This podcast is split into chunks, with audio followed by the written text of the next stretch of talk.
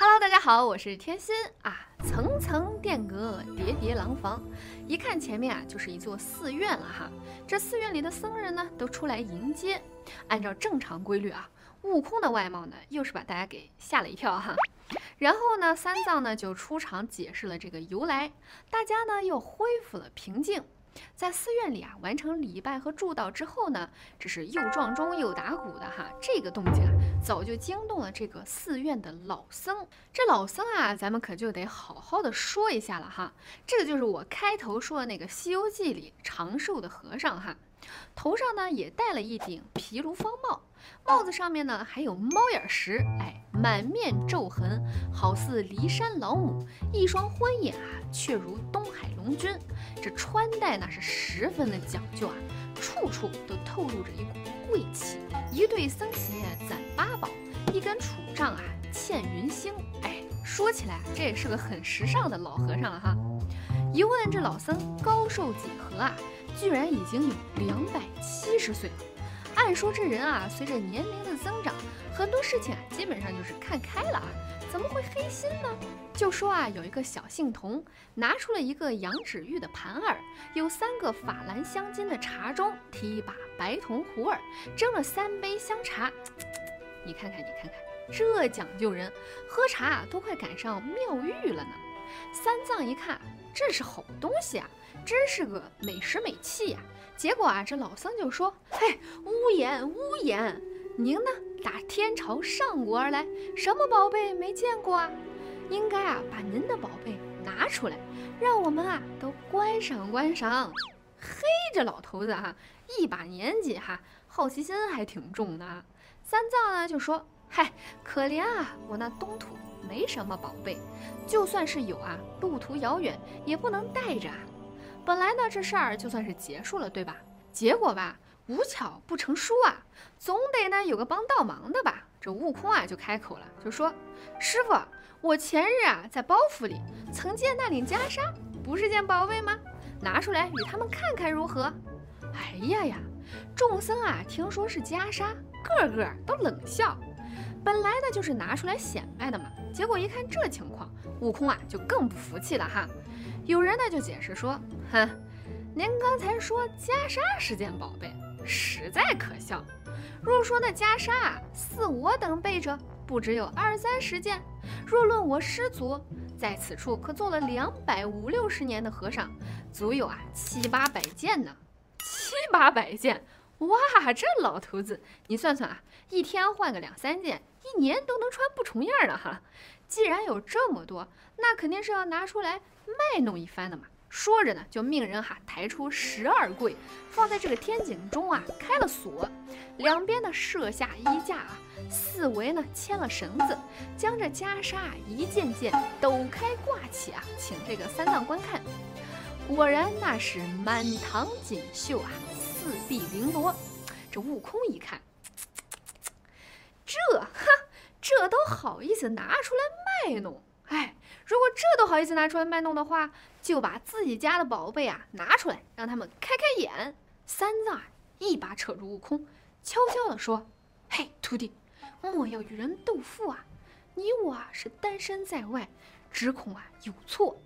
古人有云啊，珍奇玩好之物啊，不可使见贪婪奸伪之人啊。倘若一经入目，必动其心；既动其心啊，必生其计，殒身灭命啊！”皆起于此，事不小矣。果然啊，这个三藏很有先见之明啊。谁知道这悟空呢，斗富斗得正高兴呢，是全然不理会三藏的劝说啊，急急的就走了过去，把这个包袱解开，早有霞光迸迸啊，上有两层油纸裹定，去了纸，取出袈裟，抖开时那是红光满室，彩气盈庭啊，哇！在场的所有僧人那是全体傻眼啊，个个都开始心欢口赞，真是个好袈裟啊！结果呢，这老和尚见了这般宝贝，果然动了奸心，走上前对三藏跪下，眼中垂泪道：“ 我弟子真是没缘啊！这件宝贝方才展开，天色晚了，奈何啊眼目昏花，不能看得清楚啊。”不能看得明白啊！哎，这意思是要光明正大的顺走袈裟吗？这样看不清，那样也看不清，到底想干嘛呢？那时候啊，也没个眼镜啥的借给他啊。就这老和尚啊，就说：“若是啊，宽放心，叫弟子啊拿到后房，细细的看上一夜，明早还给老爷西去，不知尊意何如？”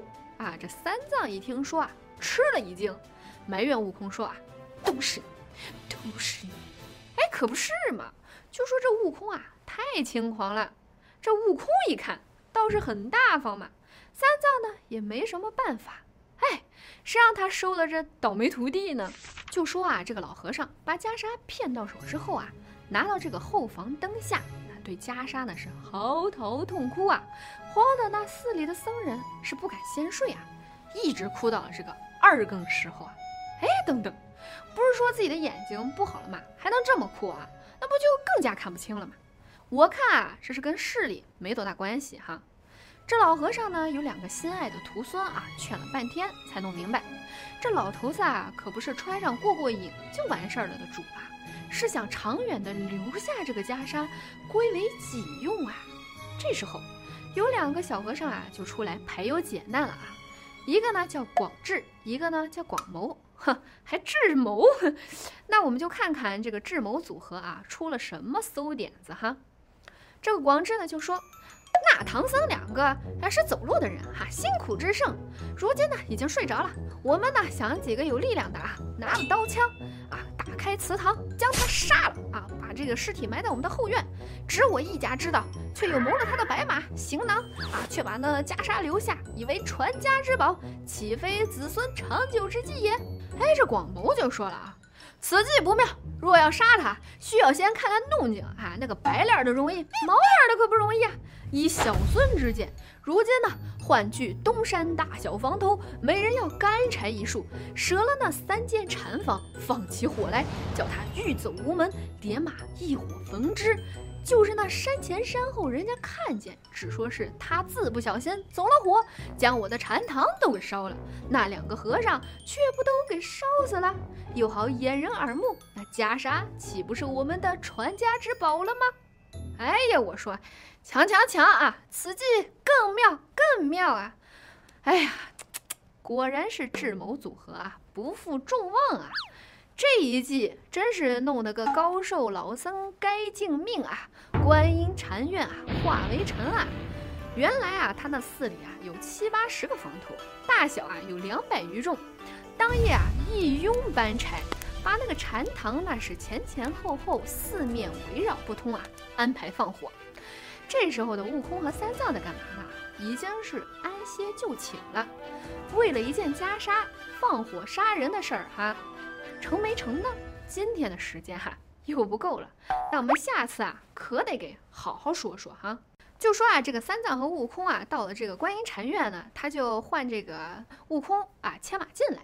结果那和尚呢看这个悟空的相貌有些害怕啊，便问道说：“哎。”那牵马的是个什么东西？三藏就说：“嘿，悄悄的，悄悄的啊！他呢性急啊，若听见你说他是个什么东西，他可就恼了。他啊是我的徒弟。”那和尚啊打了个寒颤，摇着指头说：“这般一个丑头怪脑的，好招他做徒弟。”这三藏就说了：“嘿，你看不出来，丑归丑，甚是有用嘛。”